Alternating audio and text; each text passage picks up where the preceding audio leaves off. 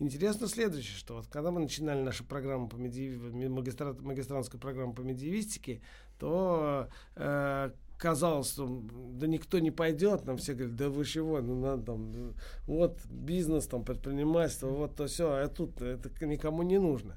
Ну, мы что-то там вякали в ответ. Э, а потом как-то вдруг сейчас прямо конкурс уже есть. Сейчас прям несколько человек на место, конкурс нужно выбирать там. Правда, у этого есть нехорошее соци- социологическое объяснение. А, звучит оно так, что когда в обществе и в государстве все хорошо, то люди никакой ни средневековой античности вообще не интересуются. Они интересуются будущим, социальным, там, инженерией, там, бизнесом и так далее. А вот когда становится все не очень хорошо, то тогда вот люди начинают интересоваться таким О, менее практическими молот вещами. ведьм, да? Да, да, нет, нет, даже не в этом смысле, а просто, ну, такими вещами, ну, например, когда я был в, в юности, ну, совет кругом совок, там вообще было мрачновато все, и, значит, ну, как, куда пойти? Пойти, чтобы не приставали, так что-нибудь такое эзотерическое, типа, ну, вот там, Восток, там, или античность, или что-то такое, вот, да, вот, ты занимаешься античностью, и к тебе не пристает. Ну ладно.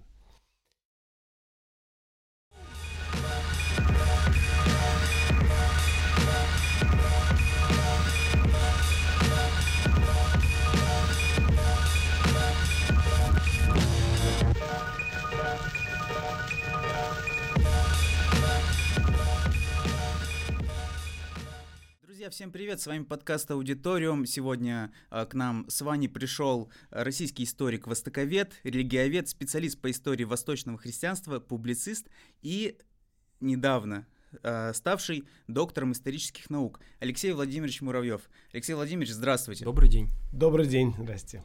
Э, прежде всего, хотим вас поздравить э, с тем, что вы стали доктором наук. Вот. Э, и в связи с этим у меня есть вопрос. Мне интересна ваша мотивация, почему вы стали а, доктором наук, потому что, например, когда я учился в ВУЗе на востоковедении, я тоже, я занимался Индией, правда, вот, я много слышал историю о том, что а зачем вообще нам вот эти регалии, да? То есть э, мой заведующий кафедры, например, он был кандидатом наук, но при этом это был просто исполин, вот, к сожалению, был, вот. Э, какова ваша мотивация в данном случае? Это был какой-то спортивный интерес, вот, ну, типа, я стану доктором наук, потому что мне хочется, чтобы меня звали вот, доктором наук, да, вот, или, или что-то иное, потому что, ну, все-таки, наверное, это больше такое, это больше такая условная регалия, мне кажется. Ну, с одной стороны, конечно, это некоторая условность. Понятно, что если уж человека запустили в этот вот заповедник э, под названием научная деятельность, э, то уже диссертации достаточно. А здесь, наверное, пожалуй, было несколько таких вещей, э, которые меня к этому подтолкнули. Первая вещь э, это традиция. Традиция наша академическая, которая насчитывает не 10, не 15, а, в общем, существенно больше лет, согласно которой человек, это старая немецкая идея, что человек, который защитил э, диссертацию по какому-то сюжету, э, все-таки диссертация кандидатская посвящена одному конкретному сюжету. Докторская диссертация это совсем другой жанр. И это некоторая демонстрация того, что человек владеет гораздо большей палитрой. То есть, вот, например, в Германии мой коллега Макс Дейк рассказывал мне, что он защищался, он как раз индолог, санскритолог, и когда он сказал, что вот надо бы мне докторскую защитить, потому что это в Германии прямой доступ к профессуре, да, то есть там без этого нельзя. Ему сказали, ну хорошо, можете по китаистике, например, там, или там по античности, но по индеологии уже все защитили, поэтому до свидания, все уже. Вот, ну и он говорит, да, пришлось там сделать вот кусок по, там, по Китаю, кусок там по античности, ну, то есть это просто гораздо больше, больше поля. Вот, с одной стороны. С другой стороны, э, так получилось, что уже когда я защитил свою диссертацию, я, э, мне довелось познакомиться с такими замечательными моими коллегами, как Глен Бауэрсок, Питер Браун и другие вот такие лидеры этого направления, которое называется там Late Antiquity, поздняя античность. Ну, естественно, э, у меня возникло какое-то большое количество разных построений, которые я еще тогда работая в Америке, попытался оформить в некоторую, в некоторую вещь, которую хотелось выставить на суд коллег. Ведь любая защита это прежде всего значит, что ты э, снимаешь броню и, значит, бейте, или как это говорит герой Салтыкова-Щедрина, ешьте меня мухи с комарами. Значит, э, и дальше пусть коллеги тебя бьют, объясняют, что ты ничего не понимаешь, там, что это неправильно, то не так, это не так. И это какая-то хорошая такая, на мой взгляд, правильная история для ученого. Вот. И поэтому, когда я написал эту штуку, в основном, это было, между прочим, довольно давно, где-то 2004 год, то есть а, я приехал, ну и действительно, и там оказалось примерно то, что вы сказали, что мне все коллеги говорят, зачем это все не нужно. Тем более, что я работал тогда в Академии наук. А, и в Академии наук фактически докторская степень ну, ничего не прибавляла, кроме там небольшой прибавки к зарплате.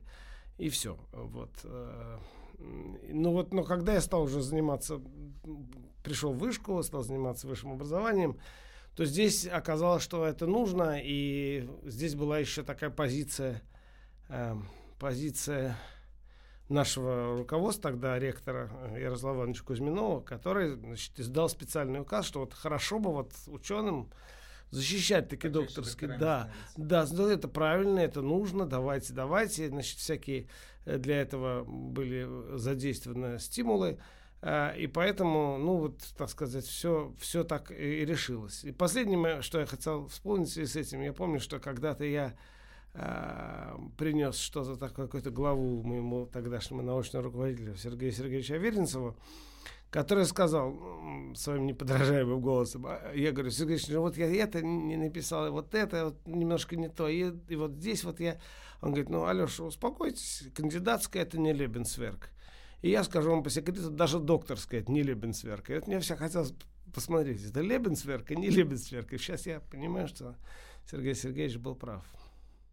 Дальше у нас разговор будет про Восток, про Сирию, и мне лично очень интересно спросить вас, были ли вы там, если были, какие ваши впечатления, как исследователя и, наверное, как э, туриста, то есть если это можно разграничить, если это разграничается. Я с самого начала скажу, что востоковед-исследователь и востоковед-турист — это разные совершенно области. Эм, естественно, я бывал на Востоке, на разном Востоке, и на Ближнем, и на Дальнем, и на Среднем. А, а, и, естественно, меня всегда занимало, насколько а, впечатления, которые мы получаем из книг, а, различаются или отличаются от того, что мы видим на, на месте. А, а, самое главное, что ты получаешь, попадая на восток, это реальные масштабы, прежде всего расстояние, высоты, понимание, как соотносятся между собой разные города. И в этом смысле, конечно, Сирия это такой очень хороший пример, потому что, во-первых, все на всем Востоке, не только Сирии, но и в Ливане, и в Палестине, и в Иордании, где угодно, очень сильно изменилось по сравнению с тем, что, чем я занимаюсь, да, с той эпохой, которой я занимаюсь. А занимаюсь я все-таки временем с 4 там, по 8-9 века. Вот остальное для меня скорее примыкающие области. Но, вот, поэтому и Сирия, и Иран. Э, ну вот мне не довелось побывать в Ираке, это важная тоже часть этого всего, но тем не менее я довольно хорошо представляю себе по рассказам. И разные прилегающие области – это э, такая э, удивительная возможность, когда ты попадаешь туда, э, представить себе, как соотносится э, твои представления и, и реальность. И часто это соотношение бывает не в пользу твоих представлений. Просто. Да, да. Когда ты понимаешь, например, что ты говоришь, что долгий путь там из одного места в другое, между ними там два километра. Ну, какой там долгий путь? Ну, явно совершенно, что это не долгий путь. Или в других ситуациях, например, там, э, недавно как раз у меня был разговор с Юрием Михайловичем Кобещановым на эту тему. А он диссертации моей увидел, что я описываю ситуацию э, в Эфиопии поскольку эфиопистика тоже это часть того, чем я занимаюсь, э, город Адулис портовый я описываю как то, то как, как нечто совершенно отдельное от столицы э, средневек... ранней средневековой Эфиопии, города Аксума. Он говорит, ну это просто э, в Аксуме, он в горах, там холодно, а на побережье жарко, поэтому на зиму они перебираются туда, а на лето они перебираются. Это фактически один город. Ну вот такие вещи, пока ты туда не попадешь, ты сам их не прочувствуешь. Поэтому в этом смысле, конечно, желательно попасть, э, чтобы хотя бы посмотреть, свериться. Приступая к основной теме, вы уже очень много на самом деле про эти вещи говорили, и вот у нас, например, есть здесь книжка, одна из первых, которая лежит. «Христианский Восток накануне арабского завоевания». Это ваша последняя книжка, очень хорошая, как минимум она, вот, о чем мы говорили до выпуска, замечательно издана. Вот. Э, хочется спросить, как и в нашем э, предпоследнем, получается, выпуске, когда мы говорили про римское завоевание Британии, тоже очертить э, какие-то общие географические понятия основных игроков, о ком будем говорить, потому что хотелось бы говорить про Сирию, но эм, сирийские христиане это же ведь эм, получается часть э, Византийской империи, насколько я могу судить.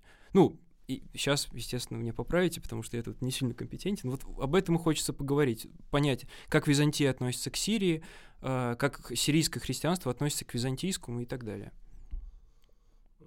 Ну, прежде всего, надо сказать, что для меня мои учителя научили не только Аверинцев, но и там Мишель Ван Эсбрук и Себастьян Рок научили меня мыслить э, несколько более, как бы сказать, субглобально.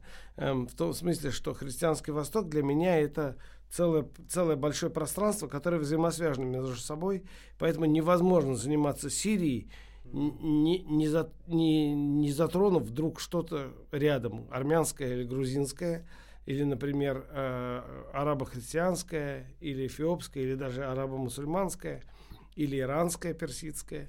В общем, поэтому это такая область, в которой э, взаимопереплетающиеся различные культуры э, и народные традиции создают вот некоторое уникальное звучание, некоторое уникальное созвучие. Эм, вот, поэтому географически э, это примерно получается так называемая большая Сирия, в которую входит и Палестина, и современное государство Сирия, и, Ливан, и, и отчасти даже Иордания, ну, в каком-то степени Северная Аравия тоже, а, значит, вот эти области Петра, да, там, Набати, бывшего Набатийского царства. Потом, конечно, попадая на север, мы, это оказывается Верхнее Приефратия, и, соответственно, дальше Армения и, может быть, даже дальше до, до Грузии вот это все пространство, оно склеено едиными путями, людьми, тек, и прежде всего текстами. Вот. Ну и на юг, на юг там существует Красноморье, Эфиопия, которые тоже к этому всему прилежат. А, это географически. Есть еще э, этнографические и конфессиональные разные моменты, которые дополняют эту картину.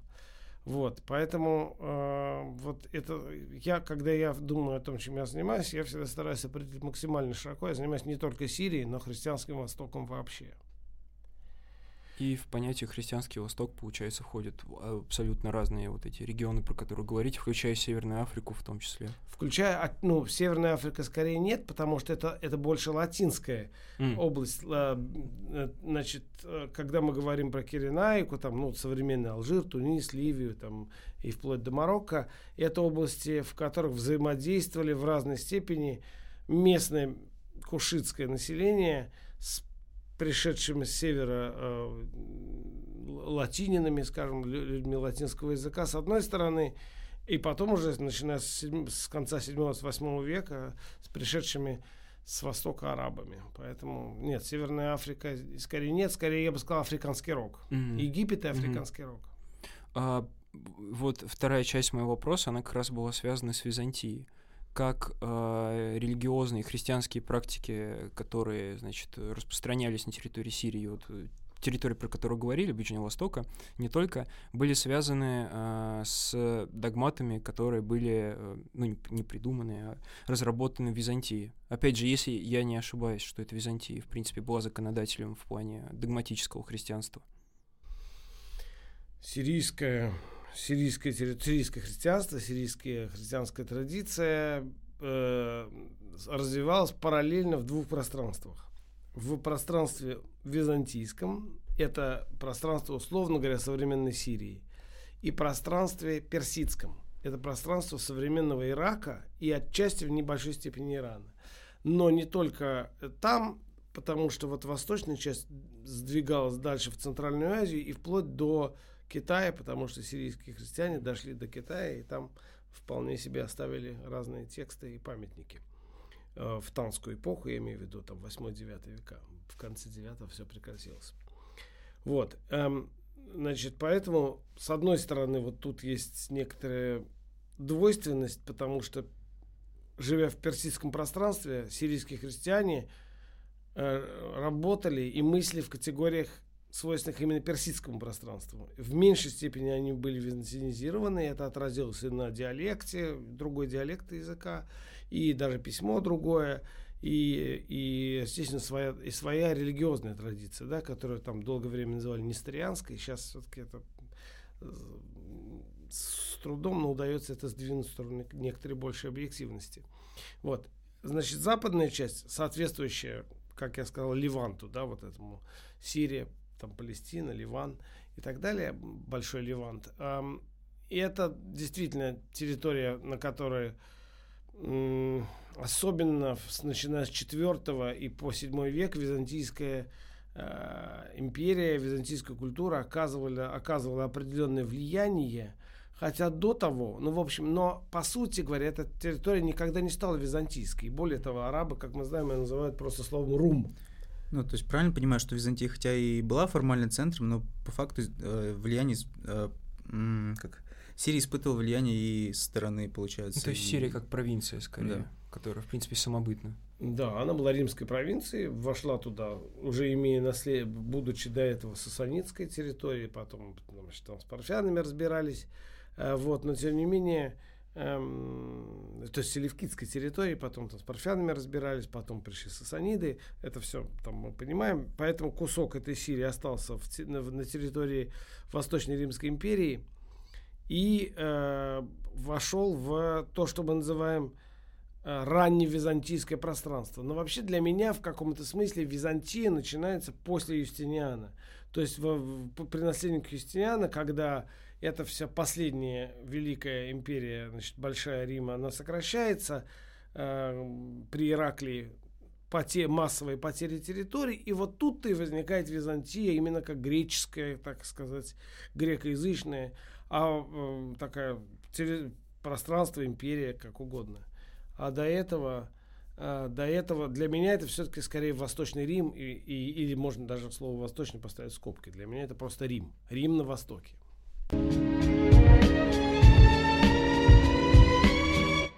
Ну, э, я скажу честно, во всей сегодняшней теме меня особо интересует, и, наверное, об этом я бы хотел наиболее долго поговорить, отдельная тема, даже если мы сейчас уйдем куда-то в сторону, я абсолютно не расстроюсь. Э, я хотел бы поговорить про особый характер восточного христианства. Почему?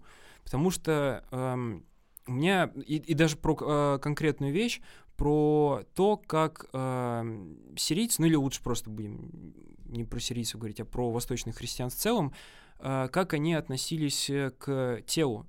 Потому что мне кажется, что в любой религии, где есть понятие души, всегда есть э, какие-то неразрешимые противоречия, как эту душу сопоставить с телом. Вот, потому что понятно, что если есть религия, то душа, она, в принципе, на первое место ставится, но тело продолжает существовать, возникают сложности.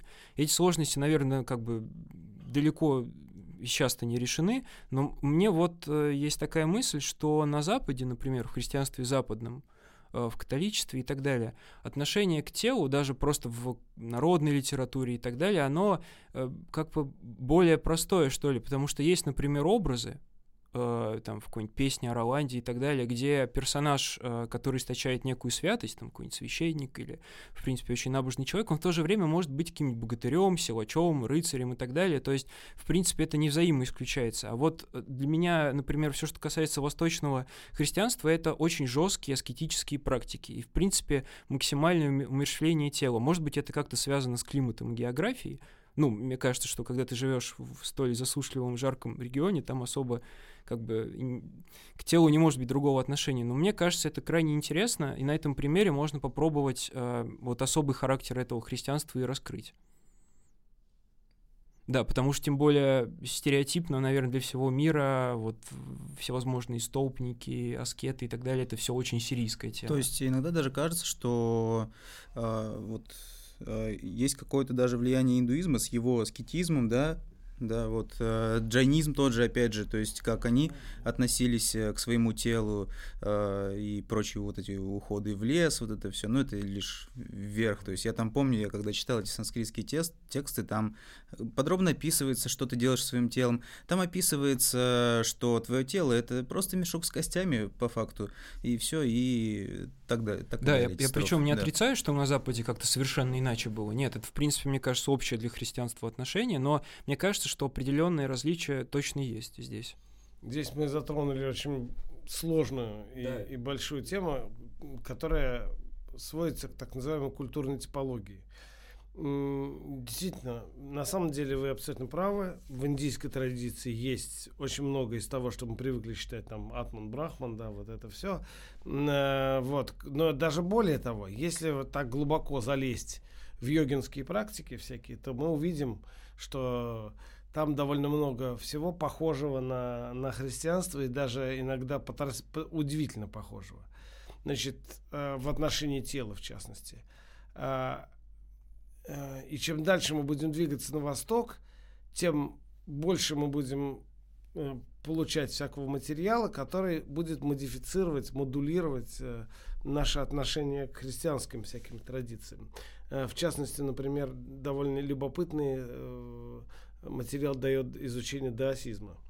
В Китае вот одной из такой центральных религий, которая действительно повлияла в Китае довольно сильно и на буддизм, и, и даже на конфуцианство, при том, что это, в общем, довольно условно религия. Так вот, значит, что касается э, тела, значит, э, тут э, с, надо понимать, что христианство я всегда об этом говорю, что христианство, зародившись и, и получив свой первоначальный импульс в, в иудейской среде, как иудейская секта такая, да, то есть не, не, не, не мейнстримный иудаизм, а такая секта с, с эсхатологизмом, с мессианством, там, со всеми этими особенностями, она, э, значит, получила мировое какое-то значение благодаря греческой философии.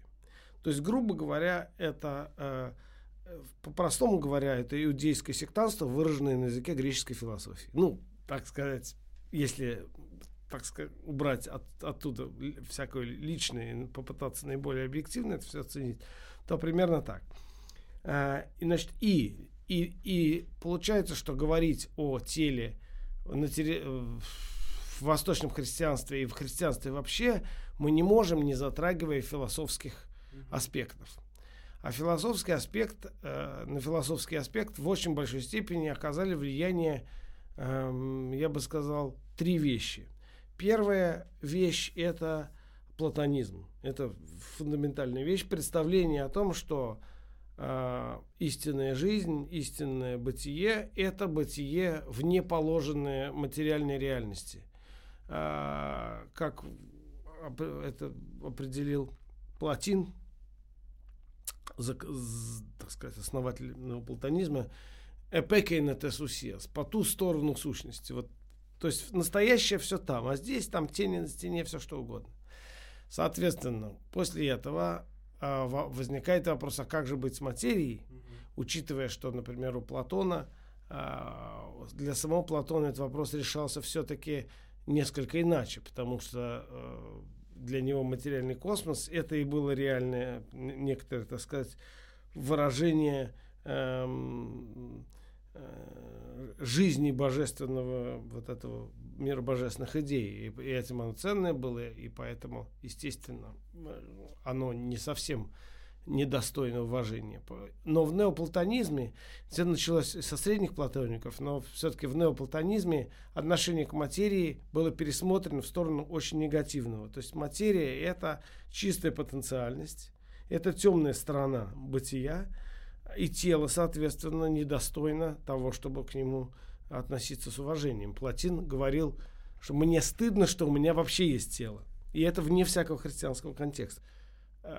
Это первый момент, платонизм. Второй момент связан с,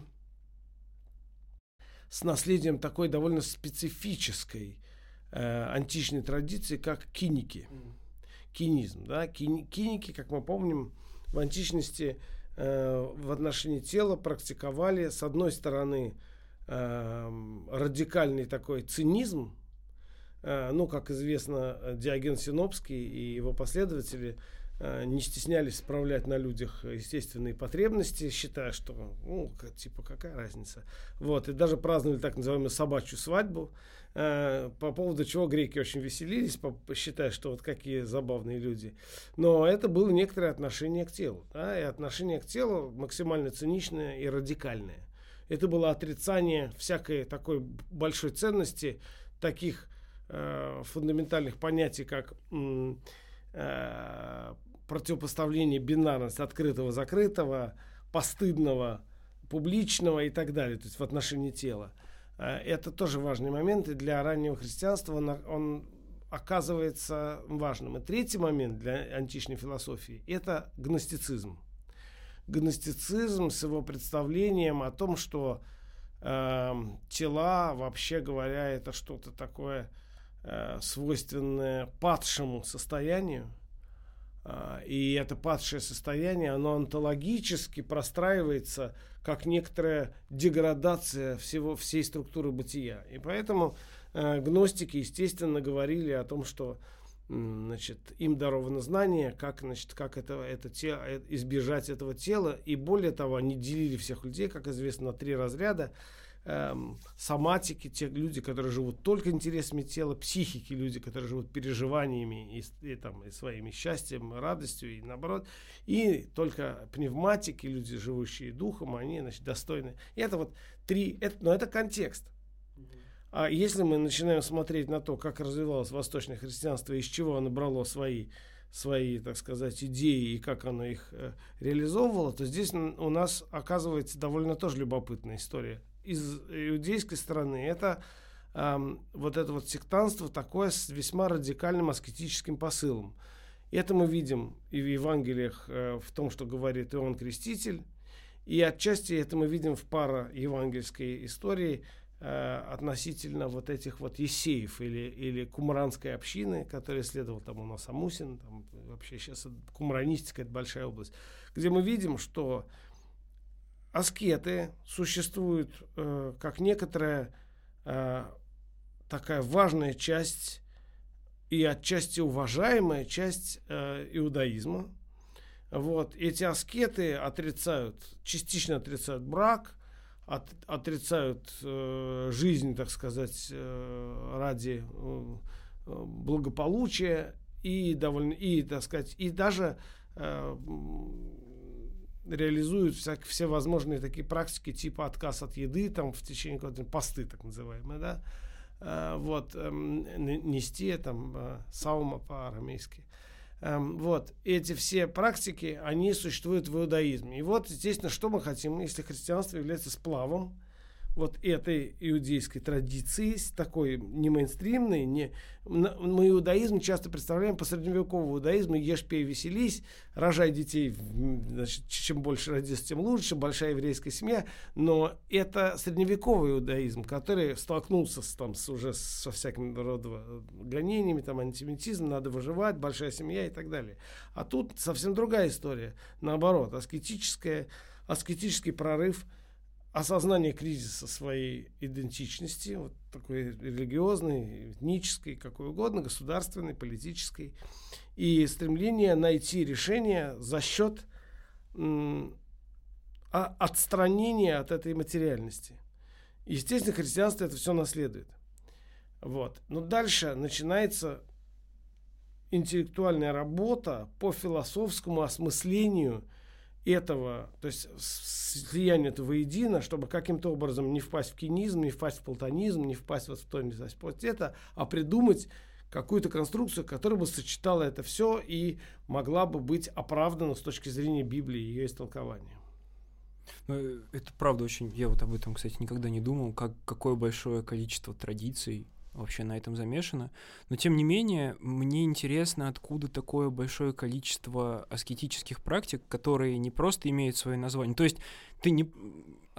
Э, когда ты говоришь, что ты аскет, в принципе, там еще идет целое даже большое разветвление, какое именно, что ты именно делаешь. Может быть, ты отказываешься от еды, а может быть, ты бичуешь себя, может быть, ты сидишь на столпе и так далее. Это все очень... Да, э, вот, и в, вот мне интересно все-таки, как это так получилось, потому что я не помню, например, э, по какой-нибудь западной географии, чтобы там такое большое количество было, например, разновидных практик. И в этой связи меня еще интересует, а в принципе, какой путь э, восточного святого? Как на Востоке можно стать святым? Что для этого нужно сделать? Потому что вот у нас сколько разных разветвлений, как бы даже непонятно. Ну вот, грубо говоря, человек захотел стать святым восточным, восточным э, святым, да, например. Вот. А, как стать святым на христианском Востоке? Тут давайте начнем с, по порядку да. с того, почему вот так много разных практик и, и э, в чем тут специфика Востока. А, знаете, вот тут интересное э, такой начать можно с того, что э, сирийское христианство уже в IV веке, там, на самом, может быть, и раньше, третьем, там, пришло на э, западное, юго-западное побережье Индии, на Малабарское, значит, нынешний там штат Керала, вот, значит, Малабарское побережье. И породило там довольно специфическое такое ответвление этого, вот это серо-индийское христианство, которое существует и поныне.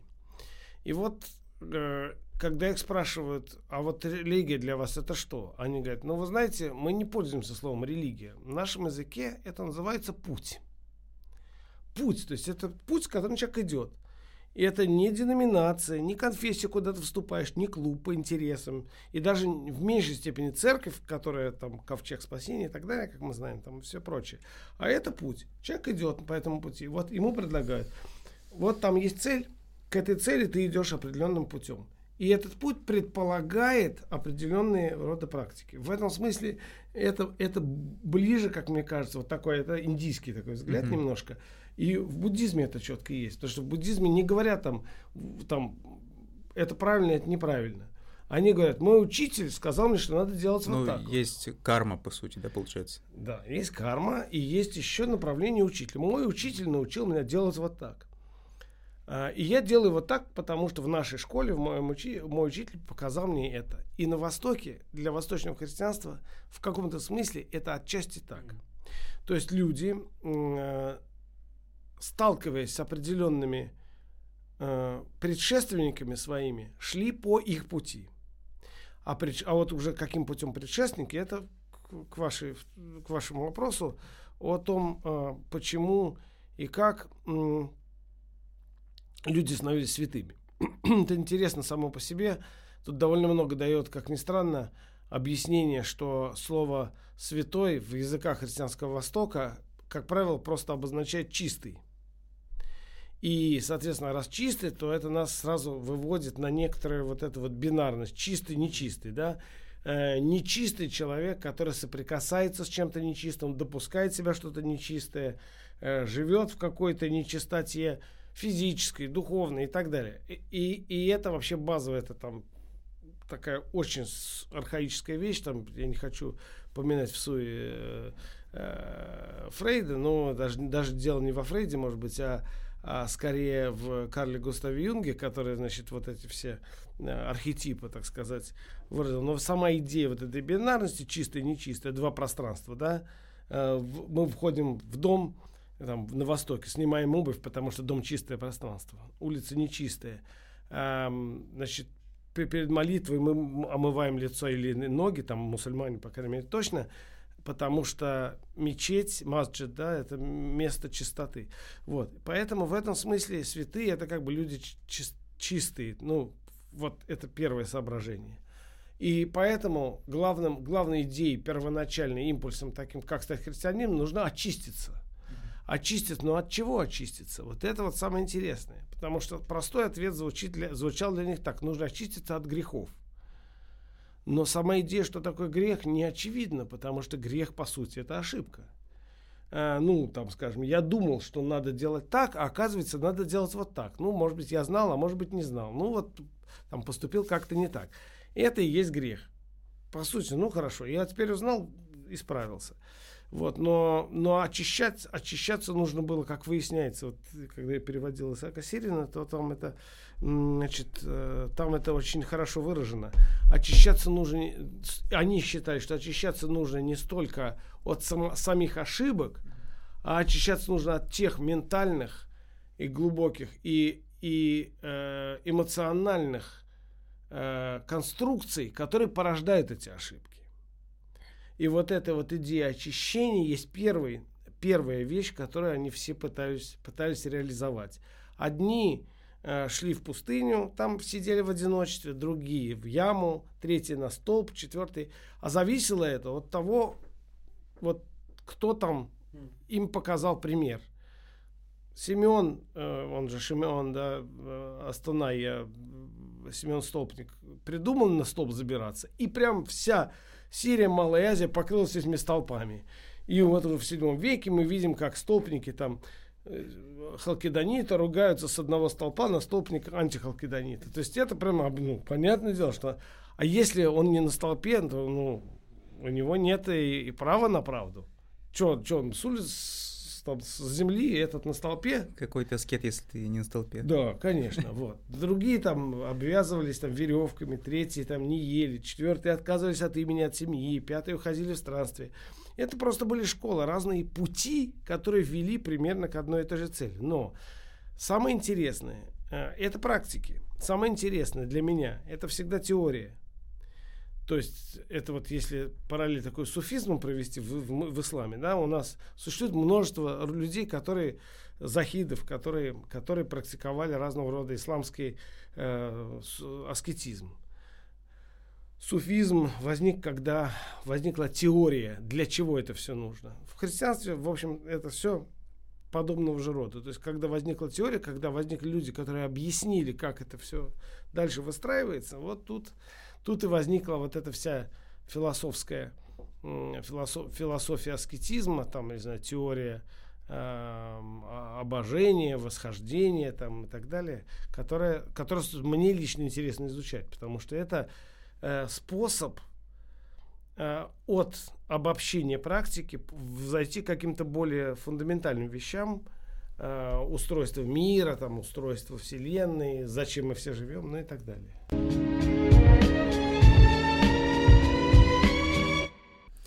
Следующее, что хотелось спросить, но на самом деле я понял, что этот вопрос уже не совсем корректный, поскольку вся наша беседа отвечает на этот вопрос.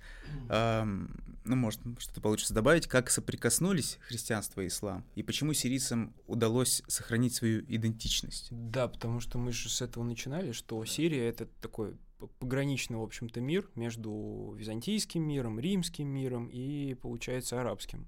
Вот поэтому как бы тяжело было об этом не, не поговорить немного.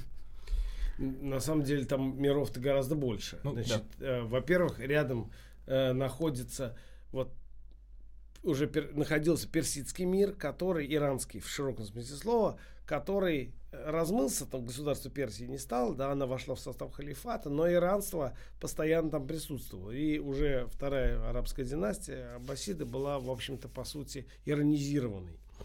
А, вот, поэтому, кроме того, начиная с, там, с, уже с 7-8 века, тут, туда начинают прибывать тюрки, а, а соответственно, после, после конца халифата арабского от Абехского государства, это уже государство с сильным тюркским элементом. То есть еще и тюркский мир там, понимаете?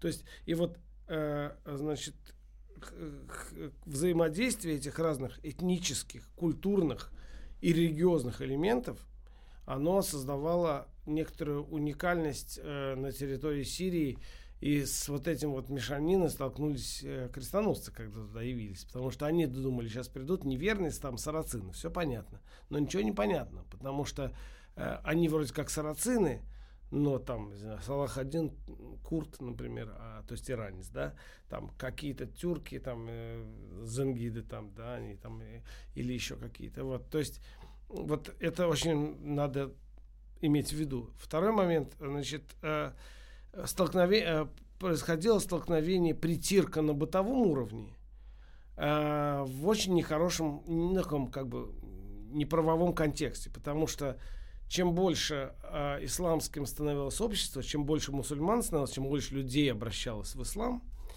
тем жестче становилась политика э, властей халифата по отношению к меньшинствам, христианам, евреям там, и так далее. Зарастрийцев вообще выкинули, там их вообще не осталось, они все в Индию сбежали. Христиане, э, вот вчера они могли ездить на лошади, сегодня, говорят, на лошади нельзя, только на осле. На лошади могут только мусульмане. Вчера они могли разговаривать с мусульманином, э, глядеть ему в глаза, сейчас нельзя, нужно глядеть в пол, потому что ты христианин. То есть их приучали к, к тому, что они там зачумленные, нехорошие. А, исламские законодатели, факихи обычно объясняют так, что мы должны поставить в такую ситуацию, чтобы они сами пришли к выводу, что им нужно обратиться в ислам, чтобы стать хорошими полноправными гражданами. Вот, значит, это вот контекст. И представьте, что в этом контексте, когда власти, особенно отличился в этом знаменитый Харун Рашид, который там «Тысяча одна ночь», там, да, Лайла, Валайла, это все. Вот, а э, значит, он там ввел эти нормы. И вот нормы введены, и люди с соседями должны выстраивать некие отношения. С одной стороны, соседям сочувствуют. Вчера они были неполноправными, а сегодня уже неполноправные. Вчера там э, я мог свою там дочь вы, выдать замуж за христианина, а сегодня уже не могу, потому что он должен либо принять ислам, либо все. Вот. А если моя дочь, не дай бог, при, при, примет э, значит, э, христианство, то вообще конец там всему. Меня лишат там всего, а ее вообще смерти предадут. Вот. И вот э, на бытовом уровне эти отношения выразились в том, что люди стали отстраняться. То есть они как бы отношения стали, ну вот эти живут, да, ну вот. То есть возникли эм, такие вот особенности. Я называю эти вещи сначала в поздней античности протомилетами, да, то есть в османское время прям возник милет, да. Если я христианин, значит я вот милет и рум, да, вот в румском милете. Если я иудей, то такой-то милет, там, да. Вот. И люди э, оказались вот в этих вот как бы таких сообществах, бандустанах, условно говоря. А, а, а тогда еще не было, и вот прото, вот эти все процессы шли. Это одно со соприкосновение. И это соприкосновение вызвало неизбежный конфликт. Этот конфликт чувствуется, и он подспудно до сих пор, вот в Сирии это заметно, когда ты спрашиваешь, например, там, где здесь церковь, э, чем более религиозен человек, мусульманин, тем больше досады у него вызывает этот вопрос. Светские люди, то есть в этом смысле светскость это спасение для Ближнего Востока. Потому что светские люди, им более-менее все равно. Ну, там мечеть, там церковь, какая разница, вот мы пойдем сейчас в кафе, будем вино пить. В этом смысле, да, и поэтому, когда мы защищаем светскость, условно говоря, против нам этих всех Бармалеев, то это защита просто жи- жизни этих всех людей. Но, значит, вот это вот этот момент. И, наконец, третий момент встречи. Это встреча э, глубоких людей, мистиков, которые встречаются уже на совершенно другом уровне я понимаю, что, что вот это все там, у тебя, у тебя мечеть, у меня там церковь, но главное это не это, а главное, что мы там значит, понимаем, что там вот нам, на, наша душа, условно говоря, навс, да, э, она нам мешает, значит, э, э, воспарить и там понять, увидеть там нечто. Давай говорить именно об этом, а все остальное акцидентно, ну, или, так сказать, вторично. Вот это вот встреча, которая происходит на уровне, условно говоря, христианской мистики и суфизма, она послу, по, по-своему интересна. Ну, аспект этой встречи, например, уже дискуссии богословов, на мой взгляд, это любопытно, но менее интересно. Получается, христианство испытывало сильное влияние со стороны ислама. А вот интересно, а было ли обратное какое-то влияние вот со стороны христианства на ислам? Было ли и есть ли? Вот, я бы так спросил. христианство испытывало влияние, скажем так, я бы даже сказал, не столько христианство, сколько конкретные христиане э, вынуждены были приспосабливаться и как бы, ну, самый главный способ приспособления это то, что они усвоили арабский язык, перешли на него, и в Сирии э, они говорят на одном и том же языке, а язык, естественно, формируется большинством. Это просто банальный социологический факт, социолингвистический. Чем больше людей, там у нас есть общество, в котором 15 или 20 процентов христиан и 80 процентов мусульман. 100 а, процентов людей говорят на арабском языке. Какая лексика будет доминировать? Ну, все понятно, да, и поэтому, когда христианский писатель начинает писать, он, естественно, начинает писать на том языке, на котором пишут все остальные. Вот, в этом смысле влияние через арабский язык сильное. Влияние религиозное, ну, пожалуй, э, некоторые есть, но эта тема слишком объемная и обширная, я бы не стал его преувеличивать. Все-таки благодаря вот этой милитизации или протомилитизации возникло, так сказать, некоторое пространство э, бесконтактное, которое их защищало. Значит, а вот э, было ли влияние христианства на ислам, это интересная тема. Суф, про суфи, суфиев многие говорили, что вот они, дескать, обхристианились, несколько суфиев, как вы знаете, их убивали, да, и э, в том Сухраварде, да, там, там какой-нибудь там э, шейх Аль-Мактул, э, убитый шейх там в, и в Иране, и в других местах, э, нередко в обвинениях э, мистиков присутствовали обвинения в тайном христианстве, или, по крайней мере, в том, что слишком много влияния там христианского. Э, среди философов исламского мира – тоже нередко были те, кого обвиняли в каких-то там прохристианских симпатиях. И, или, по крайней мере, как это делали со всеми практически философами направления фальсофа или арабского или исламского перипатетизма, ну это, собственно, все Ибн Сина и Ибн Рушд там, и так далее, э, их обвиняли в том, что они недостаточные мусульмане. То есть не говорили прямо, что... Но говорит, как так? Когда умер, умер Ибн Сина, Мулла не пришел его похоронить. Потому что философы народ подозрительный. Они опасные. Они бог знает, что там говорят. Они общаются с христианами. Даже не в этом дело, что они общаются, а конструкции взяты из христианского мира. Потому что известно, что там при Аль-Мамуне послали значит, Византию за рукописями. Там, вот как раз мы читали, с, в прошлом году переводили эм, с студентами сочинение такого писателя Коста ибн Лука – Бальбаки Коста, Константин, да, христианский писатель, который как раз участвовал в этой поездке за книгами. Он написал книгу, сочинение о различии души и тела, в которой он значит, попытался быть христианином, потому что говорил про Библию и про, так сказать, идеи, и одновременно быть арабом, потому что говорил на языке, который был понятен мусульманским товарищам. Вот. И поэтому философы, естественно, были э, в каком-то смысле предметом влияния. Ну и еще, наверное, можно сказать, что э, некоторые практики христианские, но это уже более дискуссионная тема, э, оказали влияние на то, как устроен, например, хадж. Христианские практики паломничества, например, да. Первоначально хадж, конечно, существовало до христианские времена, там, да, в Аравии но он имел несколько иную форму. Поэтому, конечно, влияние христианства на, на средневековый ислам было, и его надо изучать. Там есть много разных интересных аспектов. Философ и народ подозрительный. Да. Вообще отличная фраза.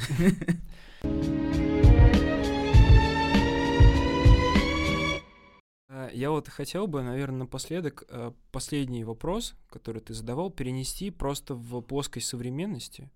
И э, просто для меня немного парадокс, что вот э, сирийские христиане, будучи, мне кажется, долгое время на протяжении Средневековья ну, зажаты буквально на Востоке, они вот сохранили свою идентичность и ну, этническую, конфессиональную, э, дожили до современного момента. И мне интересно, как сейчас на Востоке, тем более в связи с всякими ужасными событиями последних лет, как сейчас там обстоит дело, а, как вот эти два мира, про которые мы сейчас в конце говорили, про ислам, да, как они существуют. И еще мне интересно, как э, христиан, э, восточное христианство на данный момент существует с остальным христианским миром, в том числе вот с западным. Ну, если одним словом сказать, то существуют они довольно сложно и местами скудно.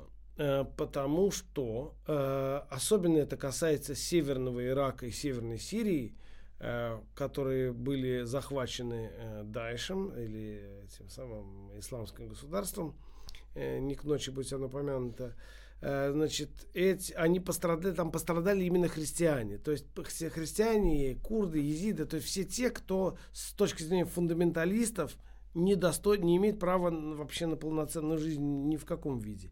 Поэтому христиане бежали оттуда. Там первая волна, первое то, что случилось, это массовое бегство христиан в, там, в Ливан, в другие страны, в страны восточные, то есть в страны э, Востока, скажем так, какие-то там, например, армянское население Сирии э, в, в огромном в том числе бежало в Армению. в Армении и даже отчасти в Карабах Нагорный, где сейчас там они частично осели, в общем, но там сейчас и, и еще более сложно с этим стало. Вот. А, значит, э, христиане на Востоке существуют в виде какого-то отдельного такого некого сообщества. Э, и, эм, например, в Сирии у них есть определенные права, особенно в больших городах. В Алеппо до разрушения было. Ну, сейчас там, что Алеппо из себя представляет большую руину сейчас. Вот. Но в Дамаске до сих пор там это все во многом благодаря тому, что алавиты, которым принадлежит правящая значит, династия эм, Аля-Асадов, эм, и Башара, и его жена, они все, в общем, с симпатией относятся к христианам, а лавиты даже празднуют христианские праздники. Вот. Эм, поэтому в этом смысле с христианами в Сирии, где там была война, и Ираке все неважно. В Ливане э, христиане вовлечены очень сильно в, там, во внутриливанский конфликт. В друг, ну, то есть в разных государствах, это бывшей Большой Сирии, все, все по-разному сложно. Например, в юго-восточной Турции, где тоже часть сирийского мира, да, там свои проблемы, потому что сирийцы Э, не признаются государством как сирийцы. Они не, не готовы государству давать какой-то особый статус. Они их называют тюрк, они их называют турками. То есть для государства они все турки. Не получив никакой статус, они, естественно, не могут претендовать на какие-то там блага, особые отношения и так далее. Пост... Ремонтировать, ремонт церкви – проблема. Не знаю, построить там э, какое-то культовое здание – проблема. Там это проблема, то проблема. Государство формально светское, и власти – Э, большинство из которых сейчас все-таки мусульмане, людей, они там говорят, а у нас светское государство, зачем вот нам культовые издания новые? У вас же есть старые, давайте вот в них живите. Вот, поэтому везде это сложно. А, пожалуй, я бы сказал, что э, христианство, христианская традиция выживает довольно успешно в тех местах, где существует традиция христианской государственности. Это касается Грузии, Армении и Эфиопии. Вот там, да, в Эфиопии, несмотря на весь джихад, который там происходил там, ну, с 9 века, вообще говоря, на 16 прям реальный. Пери, прям в истории Эфиопии период называется история, период джихада. Когда Ахмед Грань там выжигал города. Вот, эм, вот. И э, там, вот там действительно, там традиция. Эфиопы говорят, мы христиане, мы православные, у нас там вот это все. В Грузии, Армении это часть национальной идентичности. То есть вот. А в остальных местах, конечно, сложновато. Теперь по поводу того, как христиане вза взаимоотно... вот эти восточные христиане соотносятся с христианами другими. И это очень отчетливо видно на, было видно на истории крестовых походов. То есть, в общем-то, они ожидали, что когда придут франки, рыцари, да, то а, франки начнут а, восстанавливать их права. Но оказалось, что франкам это совершенно было не нужно. У них были свои задачи, там, экономические, политические и так далее, и защищать. И когда они увидели, что франки их считают, в общем, еретиками, то ситуация для восточных христиан довольно сильно изменилась. И в результате а, раскололась на тех, кто отстранился и остался как бы восточным, и, и униатов, которые приняли унию с Римом для того, чтобы войти в это сообщество. Но потом и с униатами стало сложно, потому что и в Ливане, и в других местах они сейчас признают, что их, говоря по-простому, кинули. Вот, то есть мы, мы вам вышли навстречу, мы приняли с вами вот это, а вы ушли, там нас бросили, и теперь все плохо. Вот. А в этом смысле с восточными униатами ситуация тоже непростая. Вот. В отношении других, и особенно западных христиан, как я говорю, с целом э, вот существует такая двойственность. С одной стороны, это некоторый доброжелательный интерес, но с некоторой такой надеждой, что западные христиане как бы своей силой, своим могуществом их там как бы от чего-то защитят. С другой стороны, ну, это особенно заметно в Эфиопии. Существует очень даль, давняя и сложная традиция конфессиональной полемики. Э, в Эфиопии вообще все сложно, потому что итальянцы, португальцы, а потом итальянцы причинили много зла в Эфиопии. От лица западного, так сказать, мира. Да, там тяжелый конфликт был, возник, поэтому вот. Э, и поэтому, в общем, к западным христианам скорее на Востоке отношение настороженное, э, и сложные. Но, опять же, все зависит от того, какой части. И вот там есть везде этот момент униатства, везде, практически во всех восточных христианских традициях есть те группы, которые примкнули к западной церкви. Поэтому, соответственно, это осложнило их отношения с другими там, и так далее. А, есть некоторые весьма серьезные сложности в отношении с православными византийской традицией, ну, византино-славянской, потому что, с одной стороны, близкие, с другой стороны, конфессионально там и, и догматически есть проблемы.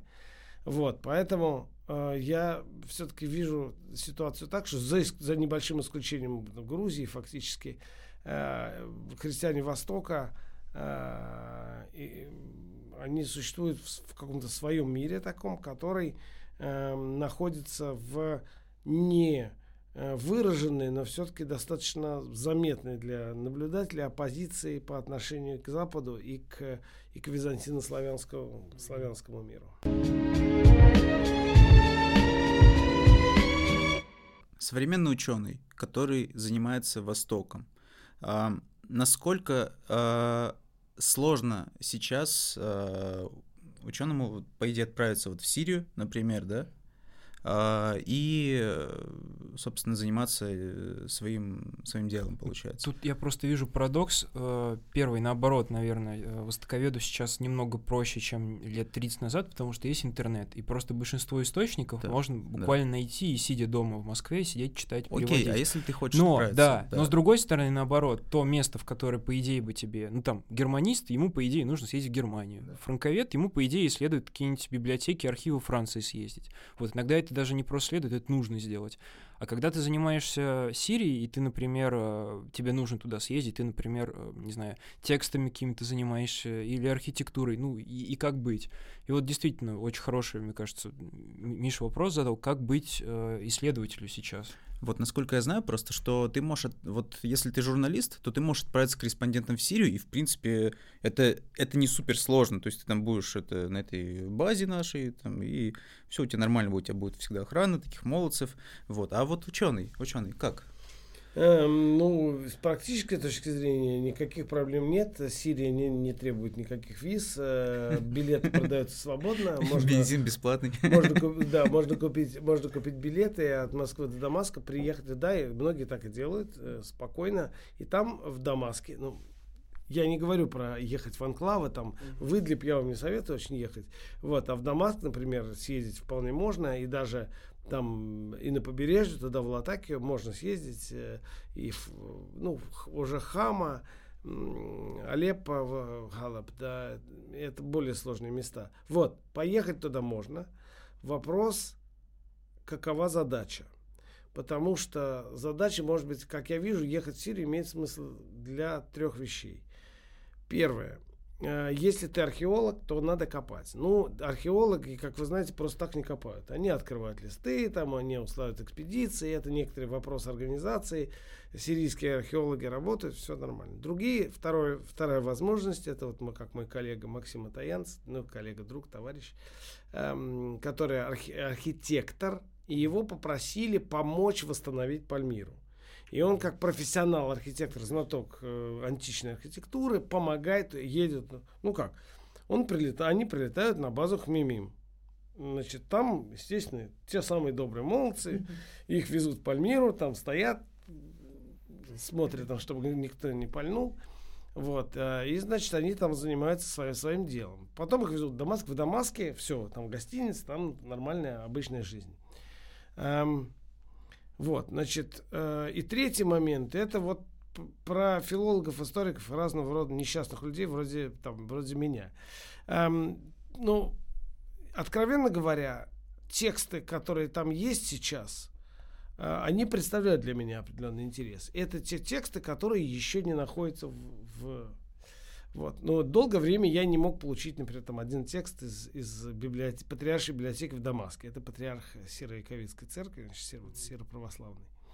Но сейчас, благодаря тому, что там новый патриарх, э, точнее, новый, да, и новый патриарх, и новый секретарь, мне просто написали друзья, что там обратитесь к мне. Я написал, и то, что раньше десятилетиями было невозможно, он мне там тут же прислал там архив э, на, на гигабайт со всей рукописью там и все я сижу и работаю никто мне не мешает в огромном разрешении там э, японская техника у них стоит там то есть э, в плане рукописей все слава богу э, ну, есть, конечно, люди, но это меньше касается меня. Я занимаюсь средневековьем, люди занимаются современностью. Вот там даже нужно опрашивать людей, спрашивать, что у них было там, и так далее.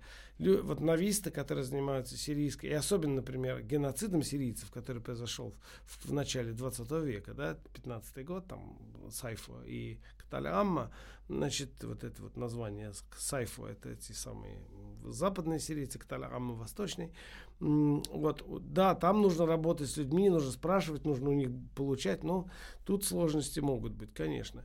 Вот, поэтому э, я вас уверяю, сложностей больших нету. И глаз, что самое главное, е, можно поехать туда, где есть сирийцы, и где есть рукописи, где монастыри, но где достаточно безопасно. Это юго-восточная Турция.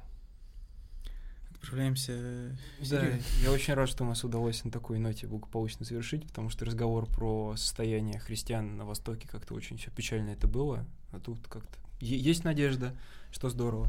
Но э, тем, кому в Сирию обязательно ехать не нужно, я думаю, что есть масса литературы хорошей. Вот часть я уже демонстрировал, это вот книжка про христианский Восток. Э, еще, например, э, Алексей Владимирович вот принес э, перевод Исака Сирина, ой, да, Исаак Сирина, все правильно. Вот, то есть литературы много. Или вот, например, книжка, которая мне очень самому понравилась, э, она буквально недавно вышла, летом, «Безвидный свет». По-моему, это французский монах. Это Робер, Робер Бюле, э, книжка «Ля люмьер сан форм». Это прям такая был э, хит, хит. Я, он у меня зачитанный по-французски лежит дома, поэтому я не стал покупать русский уж, потому что привык к этой книжке по-французски, но это, конечно, важная очень ну, в общем, литература есть, читать можем. Алексей Владимирович, спасибо большое за то, что Большое пришли. спасибо. Крайне интересная беседа. Спасибо вам за интересные вопросы.